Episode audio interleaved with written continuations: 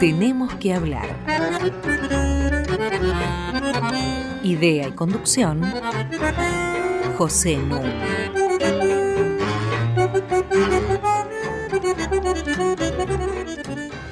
Muy buenas noches.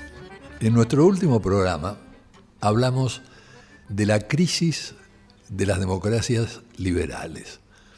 Una crisis tan severa que no reconoce otra igual desde el fin de la Segunda Guerra Mundial. Y hoy tenemos que hablar justamente de ese tema, de las democracias liberales y de su crisis. Para eso voy a conversar con un especialista brillante y muy reconocido que se llama Roberto Gargarella. Roberto Gargarella es doctor en Derecho por la Universidad de Buenos Aires, doctor en Jurisprudencia por la Universidad de Chicago, con estudios postdoctorales en Oxford, es sociólogo egresado de la Universidad de Buenos Aires y es máster en Ciencia Política de Flaxo. Se desempeña actualmente como profesor en la Universidad Torcuato Di Tella y en la Universidad de Buenos Aires sobre teoría y derecho constitucional. Investigador del CONICET, tiene publicados más de 25 libros. Muy buenas noches, Roberto. ¿Qué tal? Un gusto estar acá y muchísimas gracias por la invitación. Muy bienvenido. Voy a hacer una breve introducción al tema como de costumbre.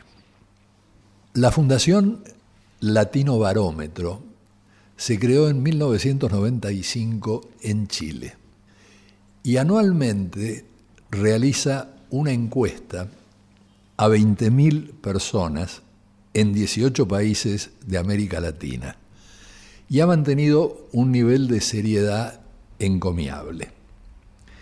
Se acaban de conocer los datos para 2018. En términos generales, en América Latina, el 71% de los encuestados se manifiesta insatisfecho con la democracia.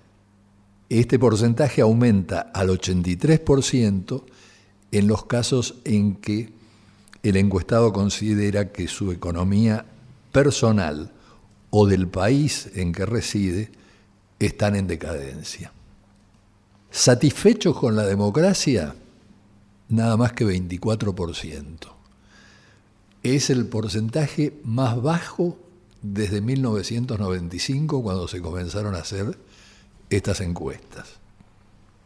Ahora, cuando se pregunta si prefiere la democracia a otros regímenes o formas de gobierno, contesta afirmativamente el 48%, es decir, menos de la mitad de los entrevistados. Pero hay un dato interesante y es que no aumentó la preferencia por el autoritarismo. Se mantiene en un 15% de los respondentes. Lo que sí aumentó es la indiferencia. Un 28% dice que no le importa el régimen de gobierno que haya. Es decir, son datos muy contundentes como indicadores de un malestar muy difundido con la forma de gobierno democrática. ¿De qué hablamos cuando hablamos de democracia? Porque ese es el otro problema. ¿Qué entienden los respondentes que es la democracia? Sobre esto quisiera extenderme por un momento. La democracia es una noción que tiene un sentido abierto, lo mismo que por ejemplo la noción de cultura, y que no son susceptibles en rigor de una definición estricta. Son susceptibles, sí, de especificaciones de sentido, siempre parciales y condicionales. Por eso si ustedes piensan un momento, no les debe extrañar que generalmente la palabra democracia viene acompañada de un adjetivo. democracia constitucional, democracia representativa, democracia liberal, hasta en algunos casos que no quiero calificar democracia autoritaria, que parece una contradicción en los términos. Pero justamente este uso del adjetivo es una búsqueda de especificación del sentido. Es fácil hacer una definición comparativa y decir la monarquía es el gobierno de uno, la aristocracia es el gobierno de unos pocos y la democracia debería ser el gobierno de todos. Ahora, ahí empiezan los problemas.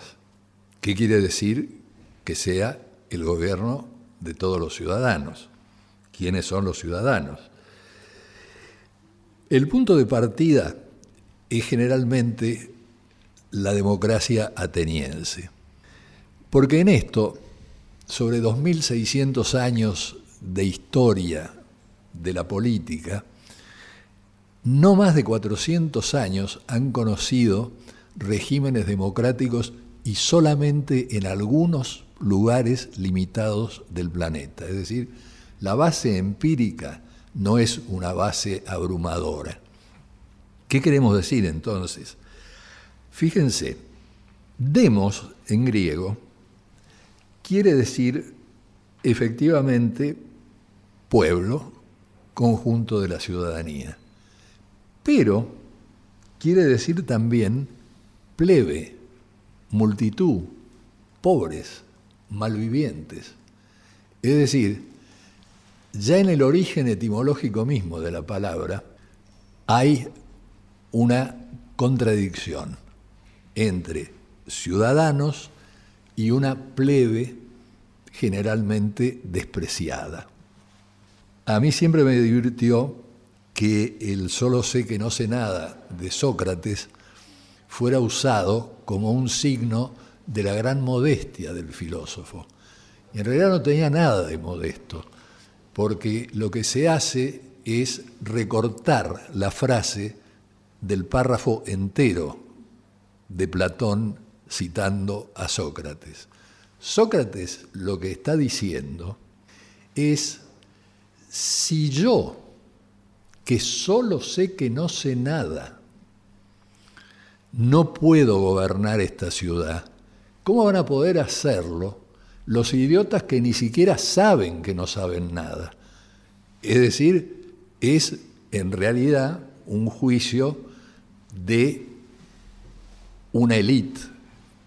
Los atenienses mismos no dejaron ningún estudio sistemático sobre su experiencia. Y en general, quienes comentaron después se burlaron mucho de ella, como Aristófanes o Platón, a través justamente de los diálogos socráticos. ¿Y en qué consistía la democracia ateniense? Bueno, ante todo era una democracia excluyente, es decir, obviamente no podrían participar de ella los esclavos, no podían participar de ella la mayor parte de los extranjeros o metecos y tampoco podían participar de ella las mujeres. Fuera de eso, la democracia ateniense es la mayor experiencia de democracia directa que conocemos. ¿Cómo funcionaba esta democracia directa? Funcionaba a través de las resoluciones de una asamblea que debía reunirse por lo menos 40 veces al año. ¿Y quién la convocaba a esta asamblea? Bueno, a esta asamblea la convocaba un consejo formado por 500 ciudadanos mayores de 30 años. Estos 500 ciudadanos eran seleccionados al azar. Y entonces eran ellos quienes convocaban regularmente a la asamblea. Pero aquí hay un tema que yo quiero señalar porque después lo vamos a conversar seguramente con Roberto. El tema que quiero señalar es que los ciudadanos no estaban muy entusiasmados con la idea de participar. Es decir, la participación no es una vocación universal. Tanto es así que el quórum de la Asamblea estaba dado por el número de 6.000 ciudadanos. Y en verdad, el número de ciudadanos de Atenas ha oscilado entre 30.000 y 60.000. Y hay evidencias de que había que ofrecerles un óvulo, un pago, para que dejaran sus tareas y asistieran a la asamblea, porque si no, no se conseguía siquiera el número de 6.000. Para quienes han visitado Atenas, la zona del Ágora, que es una zona muy, muy amplia, no es que haya un edificio o un lugar preciso, pero es una zona muy amplia, no tiene cabida para más de 6.000. O sea que este autogobierno del pueblo siempre fue un autogobierno parcial, pero que sin ninguna duda funcionó bien en el caso ateniense. Y cuando digo funcionó bien es porque hubo un compromiso entre los ricos, a quienes se les dejaba su riqueza, no se los tocaba, y los pobres, a los que se favorecía y se les permitía participar en igualdad de condiciones. Demóstenes fue el gran orador, defensor de los pobres frente a los ricos. Y el hecho es que cuando se embarcaban a explorar nuevas tierras y a conquistarlas, a los primeros que se le daban esas tierras nuevas era a los pobres. Y además eran los que fungían de remeros y eran eh, remunerados por eso. Atenas no cayó debido a la democracia. Es decir, Atenas fue la cabeza de un imperio floreciente y cayó porque fue invadida por los macedonios. Es decir, no fracasó la democracia en Atenas. Eso es lo que quiero marcar. Fue un experimento en sí mismo exitoso. ¿Replicable hoy en día?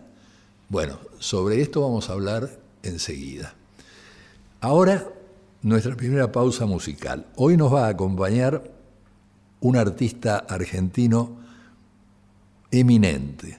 Me refiero al santafesino Ariel Ramírez.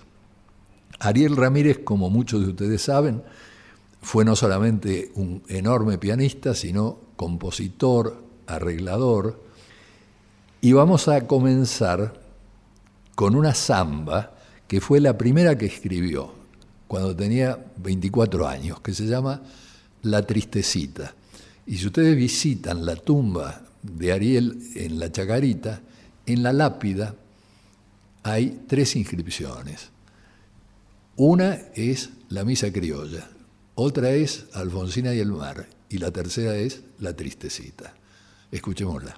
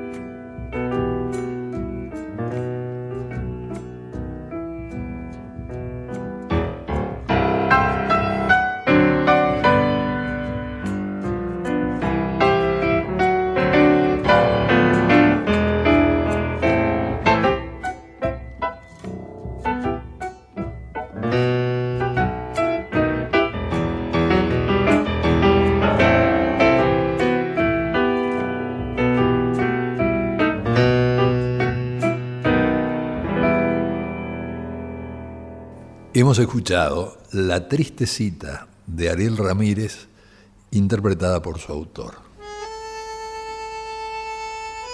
Hasta las 21.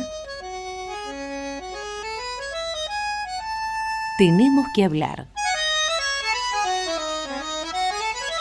Con José Nuno.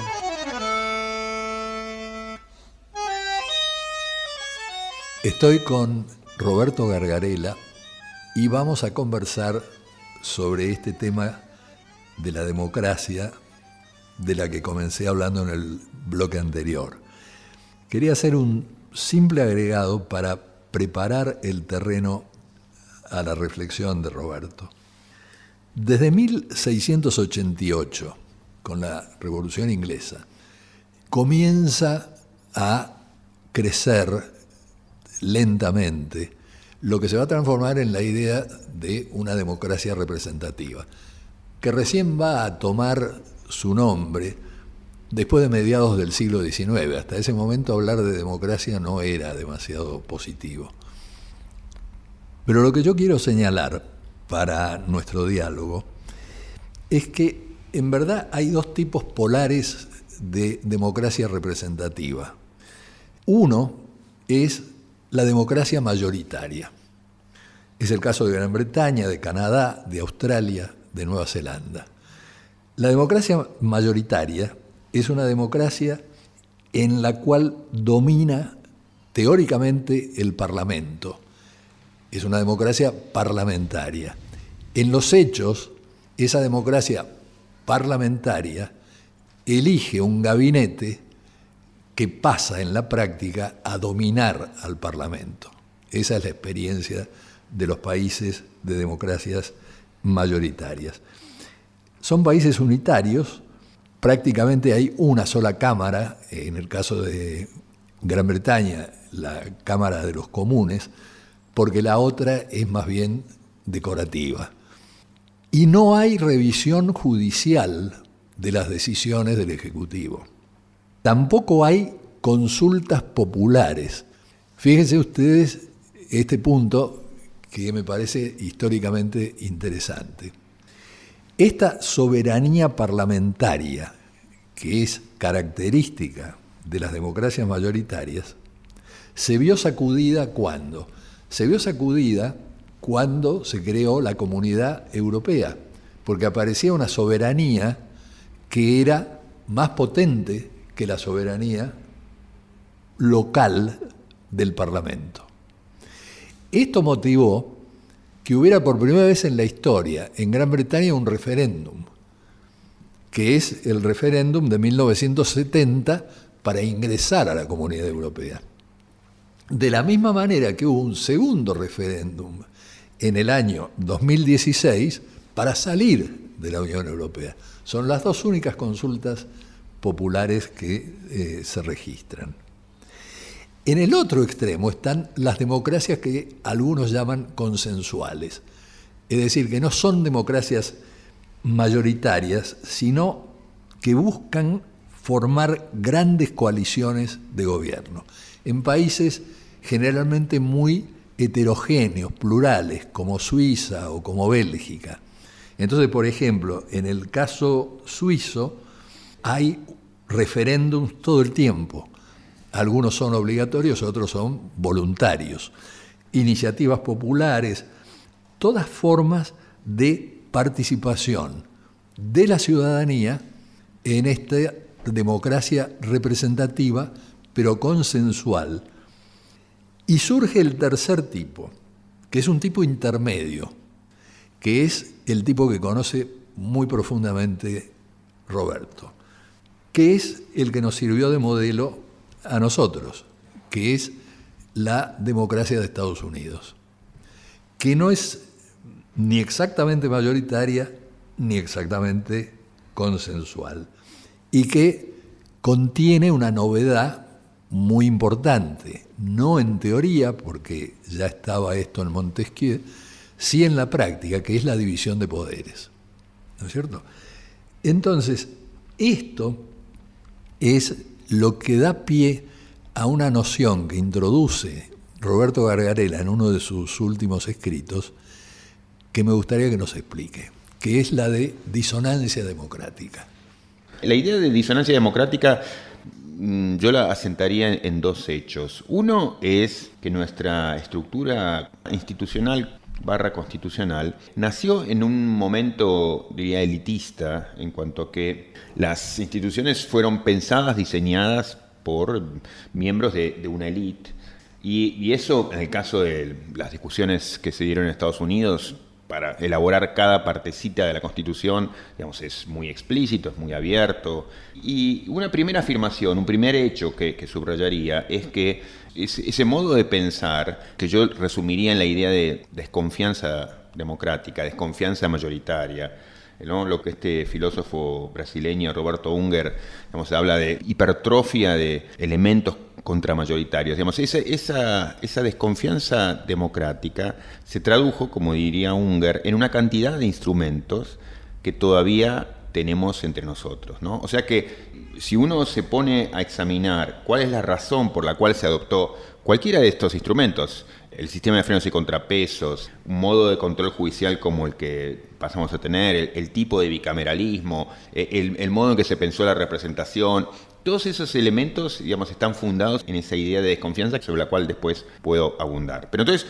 por un lado, ese primer hecho, y esto es, no es simplemente que esas discusiones que tenían mucho retórica antidemocrática, bueno, se quedaron hace 200 años y es propio de nuestros antepasados y hoy nos podemos olvidar de ello y hoy vivimos otra época, no, sino que eso se tradujo, impactó, se incrustó, digamos así, institucionalmente. Y el segundo hecho es que esa estructura institucional, que está muy marcada, modelada, moldeada por ese modo de pensamiento elitista, diría yo, eh, alcanza hoy un nivel de tensión o contradicción muy fuerte con lo que yo diría que es otro hecho, ¿no? lo que yo llamo el hecho de la democracia, que es esta idea eh, extendida de que nosotros ciudadanos o partícipes en una eh, sociedad democrática tenemos el derecho de eh, decir, de intervenir, de ser consultados en las cosas que nos importan, que nos impactan en nuestras vidas. Entonces, hay, yo diría hoy, un momento que yo llamaría de pico en términos de, de demandas y de conciencia democrática, Conciencia democrática en un sentido débil, no es que uno dice, va por la calle diciendo yo soy un demócrata, sino simplemente que uno se siente con el poder para reclamar esto, yo tengo que ser parte, eh, déjeme intervenir, hay un problema si no me consultan. Ese hecho de la democracia, esa extendida pretensión democrática compartida, se contradice con el traje chico de nuestras instituciones. O sea, nuestras instituciones han quedado como un traje chico que estalla por todos lados. ¿Por qué? Porque el tipo de expectativas y demandas que hoy tenemos exceden por todos los costados a el traje democrático. Yo me estaba acordando cuando te oía de esa reflexión de Jefferson acerca de que no podemos quedar condicionados por nuestros antepasados. Entonces Jefferson lo que eh, postulaba era que se rehicieran las constituciones una vez cada 14, 15, 19 años. 19 años. Lo que evidentemente también es una locura, es, es un imposible. Pero vos marcás muy bien la alianza conservadora liberal que se dio en Argentina. Decime una frase sobre esto y cerramos este bloque. Bueno, que efectivamente nuestras constituciones, la Argentina, como yo diría la, la, mayoría de los países latinoamericanos, son hijas de ese pacto liberal conservador. Y ese pacto liberal conservador, ese, esa unión entre grupos que se estaban hasta ese momento matando entre ellos, digamos, se da, yo creo, por, otra vez, por, por el pánico a la democracia, que en ese momento tenía mucho que ver con las revoluciones del 48, de 1848 en Europa, ¿no? Y que, y que aparecen otra vez como fantasma en, América Latina. O sea que ellos dijeron, o sea, ¿qué es lo que explica si no que dos fuerzas que hasta ese momento se estaban masacrando, dicen, no, juntémonos porque nos pasan por encima? Y yo creo que lo, lo explica eso, el fantasma de 1848. Claro, el miedo a la tiranía de la mayoría, no el miedo a la tiranía de la minoría. Correcto.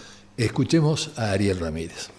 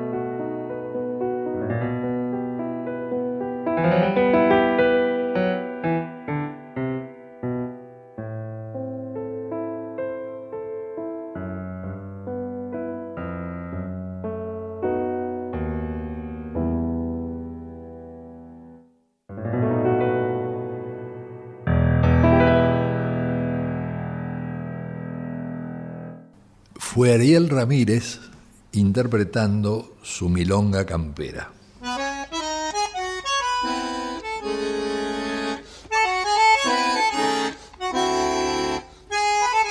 Seguimos con José Núñez. Tenemos que hablar arroba radionacional.gov.ar para que ustedes se comuniquen con nosotros. Hemos llegado al programa número 70. Para bajar cualquiera de nuestros programas, les basta con entrar a la página web de la radio www.radionacional.com.ar barra podcast. Estoy conversando con este brillante constitucionalista, politólogo, sociólogo, jurista, que se llama Roberto Gargarela. Y veníamos de hablar de la hostilidad general mm. de las constituciones latinoamericanas con respecto al autogobierno. En verdad, digamos, si uno tiene que hacer una proposición general, es democracia representativa más formas de participación directa. Mm. Es decir, en sociedades complejas como las nuestras, mm. la idea de una democracia directa a la ateniense parece insostenible, parece en realidad, como es, eh, una conversación de intelectuales este, sobre estos temas. ¿Cómo lo ves? Yo diría dos cosas. Una es, para mí la, vida constitucional son dos valores. Uno es el del autogobierno y otro es el de la autonomía individual. ¿Esto qué quiere decir? Por un lado, el control sobre mi propia vida, digamos, eh, qué forma de sexualidad yo quiero llevar adelante, mi religión, mis ideas sobre la patria, mis ideas sobre, digamos, mi ideología política. Entonces, una es la protección de la propia vida, cada uno como soberano de su propia vida, y otro es colectivamente como soberanos de nuestra propia vida colectiva. Entonces, para mí son dos los grandes valores constitucionales. Y lo que podría decir es que, digamos, de esos dos valores, la, historia constitucional en general y la historia constitucional latinoamericana en particular ha, mostrado una, una, relación muy conflictiva.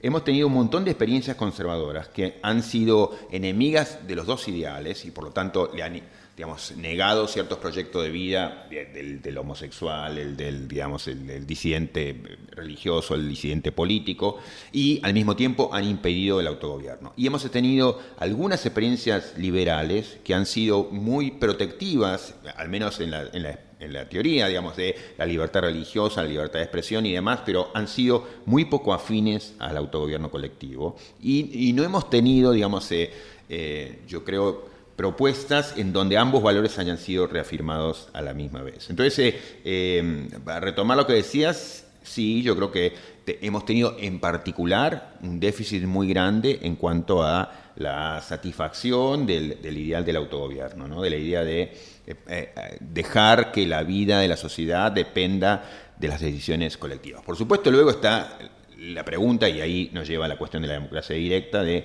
cómo hacemos para trasladar eso a la práctica, pero, pero sobre eso hay, mucho para decir. ¿no? En cualquier caso, lo que conviene marcar, y creo que eso es esencial para tu idea de la disonancia democrática, es que se recogen estas inquietudes de la población mm. en lo que consiste en ampliar las declaraciones de derechos de las constituciones.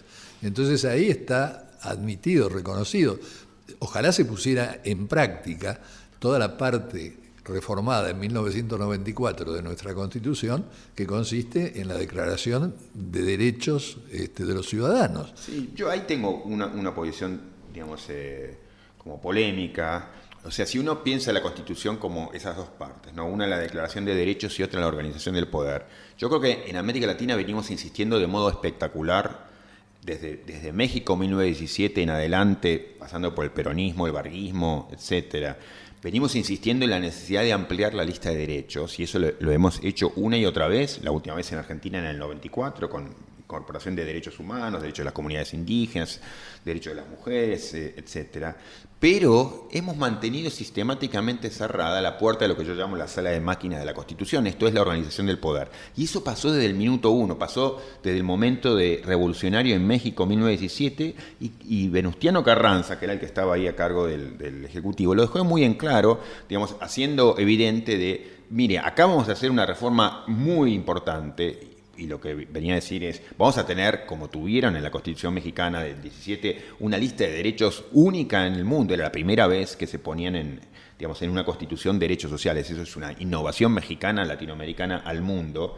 Pero al mismo tiempo dejó muy en claro eh, Carranza a los constituyentes, ni se les ocurra modificar la organización del poder, esto es reducir mis poderes, esto es recortar los poderes del presidente. Y, esa ha sido la constante del constitucionalismo latinoamericano. Una expansión extraordinaria en la lista de derechos sociales, económicos, culturales, multiculturales, derechos humanos, etc. Y una restricción, digamos, una no reforma, es en mantener cerrada la puerta de la sala de máquinas de la Constitución, que ha implicado que en lo que es para mí la parte central de la Constitución, seguimos siendo prisioneros de aquel diseño hecho por las élites en el siglo XVIII en Estados Unidos, XIX en América Latina. O sea, que ha sido casi intocado, salvo para reforzar esa concentración del poder que se consagra en una parte de la Constitución, eso se ha mantenido intocado al estilo siglo XVIII-XIX. O sea que en nuestras constituciones se empiezan a vibrar con dos de velocidades distintas, eh, yo las digo como que tienen dos almas. Una al estilo siglo XXI, que es en la parte de los derechos, derechos de avanzada, derechos extraordinariamente, digamos, ricos y robustos, y la otra, anticuada, viejo, eh, autoritaria, digamos, modelada bajo el, momento elitista de la humanidad, este, ¿no? que tiene que ver con la organización del poder. O sea que es como si tuviéramos dos constituciones al mismo tiempo y yo diría, la mala noticia es que una de las partes empieza a trabajar contra la otra y parte de la explicación de por qué esos derechos no toman vida o no toman toda la vida que prometen, yo creo que tiene que ver con lo que no hemos hecho, no, con las reformas que hemos hecho, que uno puede decir bienvenido, sino con las reformas que no hemos hecho, que trabajan contra las reformas que hemos hecho. Ahora, acá tenemos que hacer intervenir, creo yo, otro elemento. Me refiero a que junto con el régimen político de gobierno de que estamos hablando, hay un régimen social de acumulación en actividad. Entonces, si uno piensa, volviendo a tu caso favorito que es el de Estados Unidos, si uno piensa en la segunda posguerra, en la segunda posguerra, en los países desarrollados, se generalizan en distintas formas y modalidades los llamados estados de bienestar. ¿No es cierto? Los welfare state por oposición a los warfare state. Eje central de estos estados de bienestar el tema del empleo. La responsabilidad de los gobiernos es garantizar empleo para todos y buenos ingresos para todos. Ahora, esto es lo que aliena cada vez más a sectores propietarios, ¿no es cierto?, que ven amenazadas sus posibilidades de libre acumulación de riquezas. De ahí que se aprovecha las crisis de los años 1970 para plantear la crisis de la democracia. Es decir, esto no es nuevo. En los años 70 sale un libro famoso que se llama La crisis de la democracia, cuyo argumento es opuesto al que estamos discutiendo ahora. El argumento es que la democracia lo dice Huntington, no admite excesos y que se ha producido un exceso de democracia y que este exceso de democracia pone en peligro a todo el sistema democrático. Es decir, que la gente está pidiendo demasiado y que el sistema se recalienta mucho y no puede funcionar. Y esto va a marcar el ascenso del neoliberalismo, del capitalismo financiero que cada vez más va a concentrar poder económico y va a vulnerar una piedra fundamental de la democracia, que es la mayor igualdad posible. Fíjate que yo antes cuando hablábamos de Atenas, marcaba cómo se protegía a los pobres, cómo se trataba de elevar la situación de los pobres. Schumpeter, que era finalmente un aristócrata, cuando analiza el tema de la democracia, dice, ojo, que yo cuando hablo de democracia estoy pensando exclusivamente en los países capitalistas desarrollados y en ciudadanos que tengan aseguradas todas sus condiciones de bienestar, sino el método democrático, que es el de las elecciones para él, aplicado a otros contextos, se puede volver cualquier cosa. Y lo que estamos viendo es que este malestar con la democracia, no por casualidad, está asentado en una crisis económica muy severa de América Latina. Vamos a un corte musical y ahí aguardo tu devolución. Bien.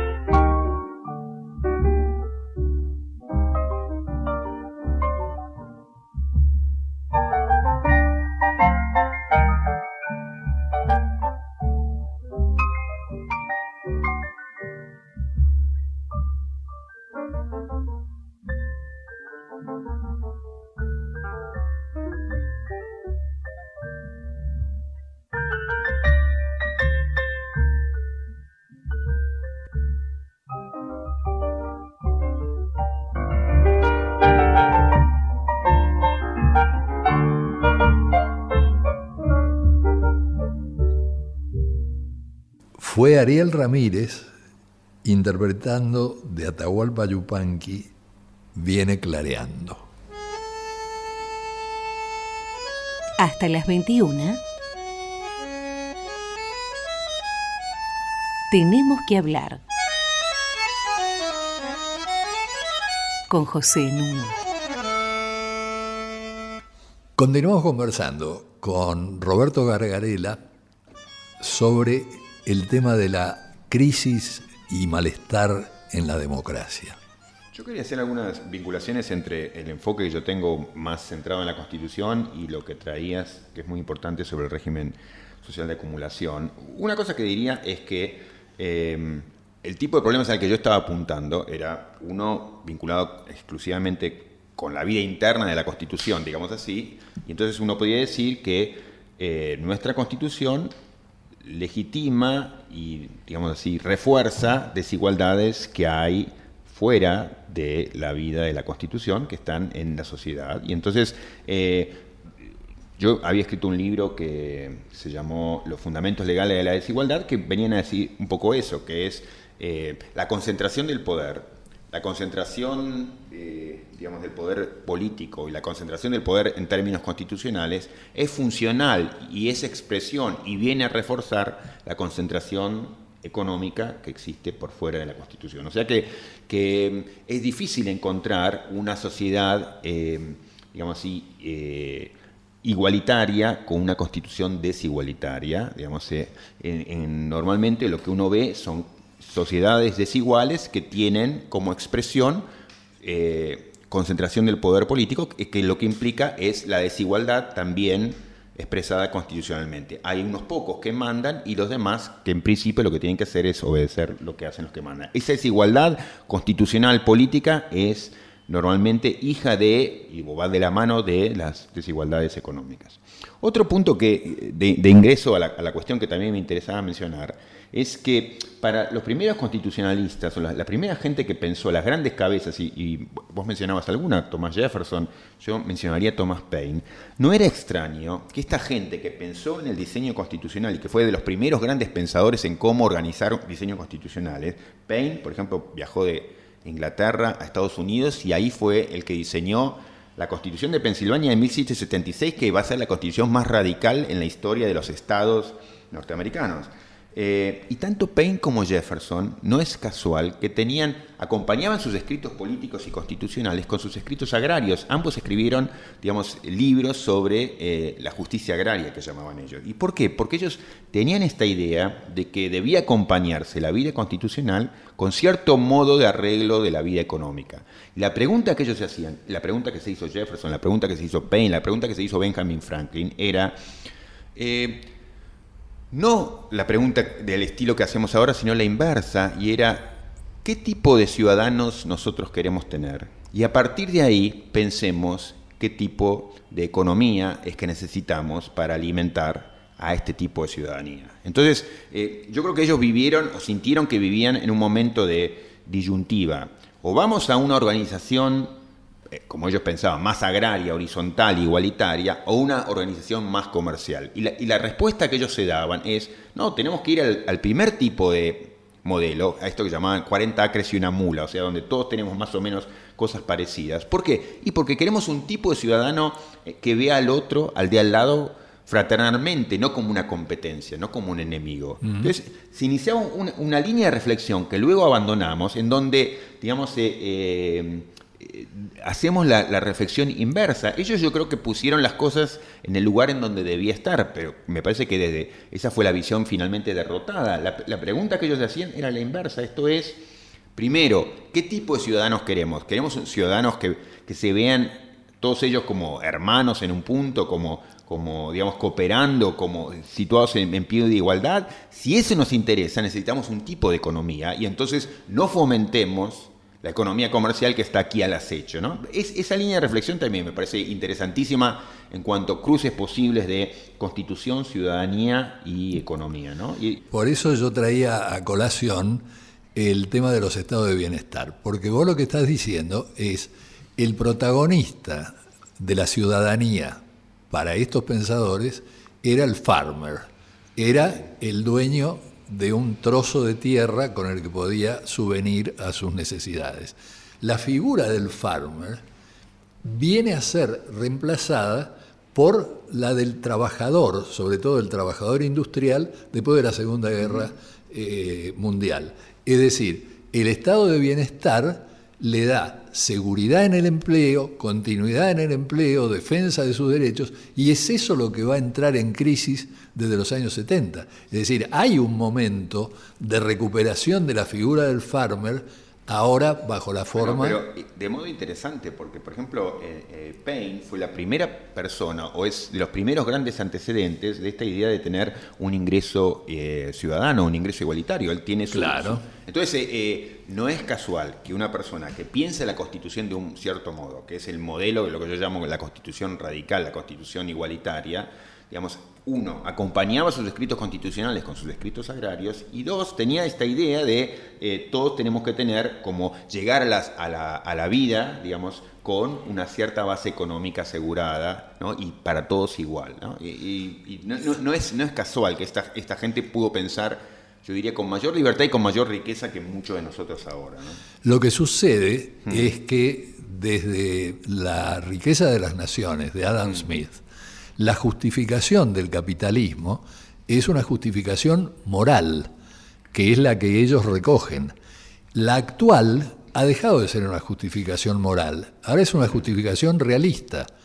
Es decir, no se defiende al capitalismo en términos éticos, se defiende al capitalismo en términos de realismo de la acumulación y del poder. Totalmente, pero, pero, pero con una diferencia, digamos. Yo creo que eh, la visión de, de, Adam Smith, digamos, que insistía sobre la cuestión moral, pero también había como entendimientos distintos, ¿no? De cómo pensar esa cuestión moral. Y yo creo que digamos, el modelo predominante fue este modelo del, ciudadano egoísta y entonces la cuestión, la pregunta era cómo usar en economía o en la constitución el egoísmo de cada uno para el beneficio de todos.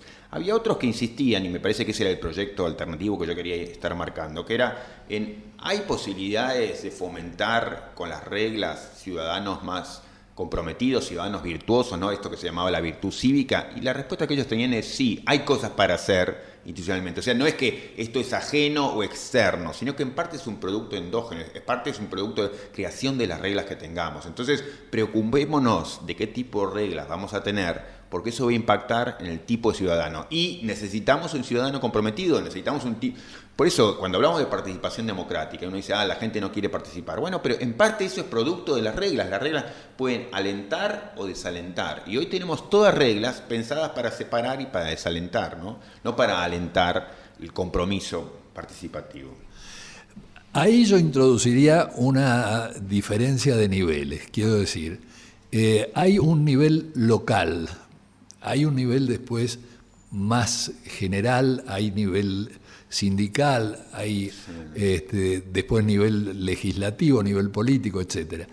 A mí me parece que en Argentina estamos viendo que hay una reacción bastante generalizada a nivel local frente a las inequidades que están prosperando tan fuertemente. La gente reacciona contra la inseguridad, la gente reacciona contra la falta de trabajo, la gente ahí hay participación. Ahora, esto no quiere decir que sea esta misma gente la que esté dispuesta a participar en partidos políticos. dudo un poco. Uno, porque ah, si a mí me dicen participo en un partido político, yo le diría, no sé si te conviene, porque yo creo que eso forma parte del pasado. Por otro lado, insistiría con esto de que eh, me parece que a palos, y con, violencia también, hemos aprendido en Argentina, digamos, que, la participación eh, no sirve demasiado. Por ejemplo, yo lo pienso siempre en relación con, el 2001, digamos. Si, si, la gente sale a la calle de modo desprendido, de modo, yo diría, generoso, de modo comprometido, durante meses muestra su, ánimo de militancia, participación, pide que se vayan todos y no se va nadie, bueno, por supuesto que uno dice, bueno, ya comí vidrio, no quiero volver a comer, esto es, pongo un esfuerzo máximo, ¿no? lo que Ackerman llamaría un momento constitucional, un momento único, la gente de pie sostenidamente en el tiempo, en las calles, y el resultado en términos institucionales es eh, impermeabilidad absoluta. Entonces, en ese sentido es que las reglas desalientan la participación. ¿Por qué? Y porque a la fuerza nos han hecho aprender, digamos, que eh, uno puede salir sistemáticamente a la calle durante meses y eso eh, significar nada en términos del cambio sustantivo que uno pedía. Entonces, digo eso, las reglas nos educan, no quiero decir que que por eso la gente no participa, sino que la gente no come vidrio y entiende, digamos, que las reglas no ayudan a la participación, las reglas desalientan la participación. Entonces, la, gente, todos nosotros no somos tontos y aprendemos que las reglas no nos están invitando, sino desalentando a la participación. Decías bien al comienzo, digamos, que disentimos o podemos desacordar sobre, necesitamos precisar cómo entender la democracia. Yo entiendo la democracia como conversación, como conversación entre iguales, como una conversación inclusiva, en donde discutimos. O sea, ese es el ideal regulativo con el que yo pienso la democracia. Y una de mis quejas al modo en que funcionan las democracias actuales tiene que ver con eso, que es que nuestras reglas o nuestra forma de organización de ningún modo ayudan a la conversación democrática. Y ni siquiera, digamos, las experiencias que uno puede decir más prometedoras de participación directa ayudan a eso. ¿no? Si yo, yo siempre doy el ejemplo si, en Bolivia, para tomar un caso que a uno le entusiasma más que otros, eh, invitan a la gente a ratificar la constitución, que es una constitución heterodoxa, con su interés y demás, yo tengo que eh, responder una pregunta sobre una constitución que tiene 441 artículos y puedo responder por sí o por no. Yo creo que eso es, o sea, es una tomadura de pelo en, en relación con las apetencias demandas de conversación democrática que todos tenemos. Porque razonablemente queremos matices, podemos querer decir, aún siendo ciudadanos poco informados, bueno, el artículo este me gusta, este otro no, este otro más o menos, por qué no incluyen tal cosa, como con cualquier elección democrática. Digamos, uno puede decir, y pensábamos antes en, casos como el de Bolsonaro en Brasil, digamos, uno puede querer decir, y, yo vengo de Brasil hace cuatro o cinco días, y, algunos amigos me dijeron, bueno, yo en la elección quería decir, eh, no me gusta el racismo, no me gusta el, eh, digamos, la homofobia, no me gusta el machismo, pero sobre todo lo que quiero es seguridad. Y bueno, claro, nuestros sistemas no permiten la conversación, no permiten los matices. Entonces es todo a todo y nada, y, yo no puedo, digamos, sino decir, esta es mi preferencia, todo lo demás no lo puede decir. Eso, eso es, otra vez, es insultante y eso tiene que ver con cómo las reglas no ayudan a la conversación democrática, sino que le impiden. Entonces, me obligan a aplastar todas mis diversidad de preferencias que pueden ser en un ciudadano no educado, cuatro, cinco, seis, en una.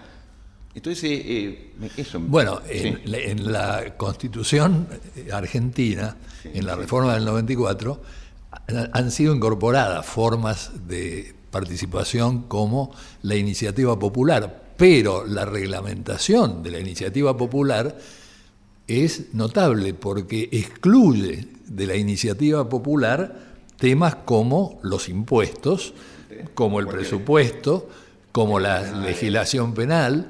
Bueno, vale decir que todo eso es intocable. Yo creo que, eh, como nos pasa siempre con nuestros buenos invitados, esto da para bastante más. Vamos a tener que negociar con Roberto Gargaleda acerca de si tiene todavía posibilidades de venir antes de fin de año. Le quiero agradecer enormemente su participación en este programa, lo mismo que a mi querida productora Inés Gordon, al inestimable Walter Danesi en los controles, a Diego Rosato en la edición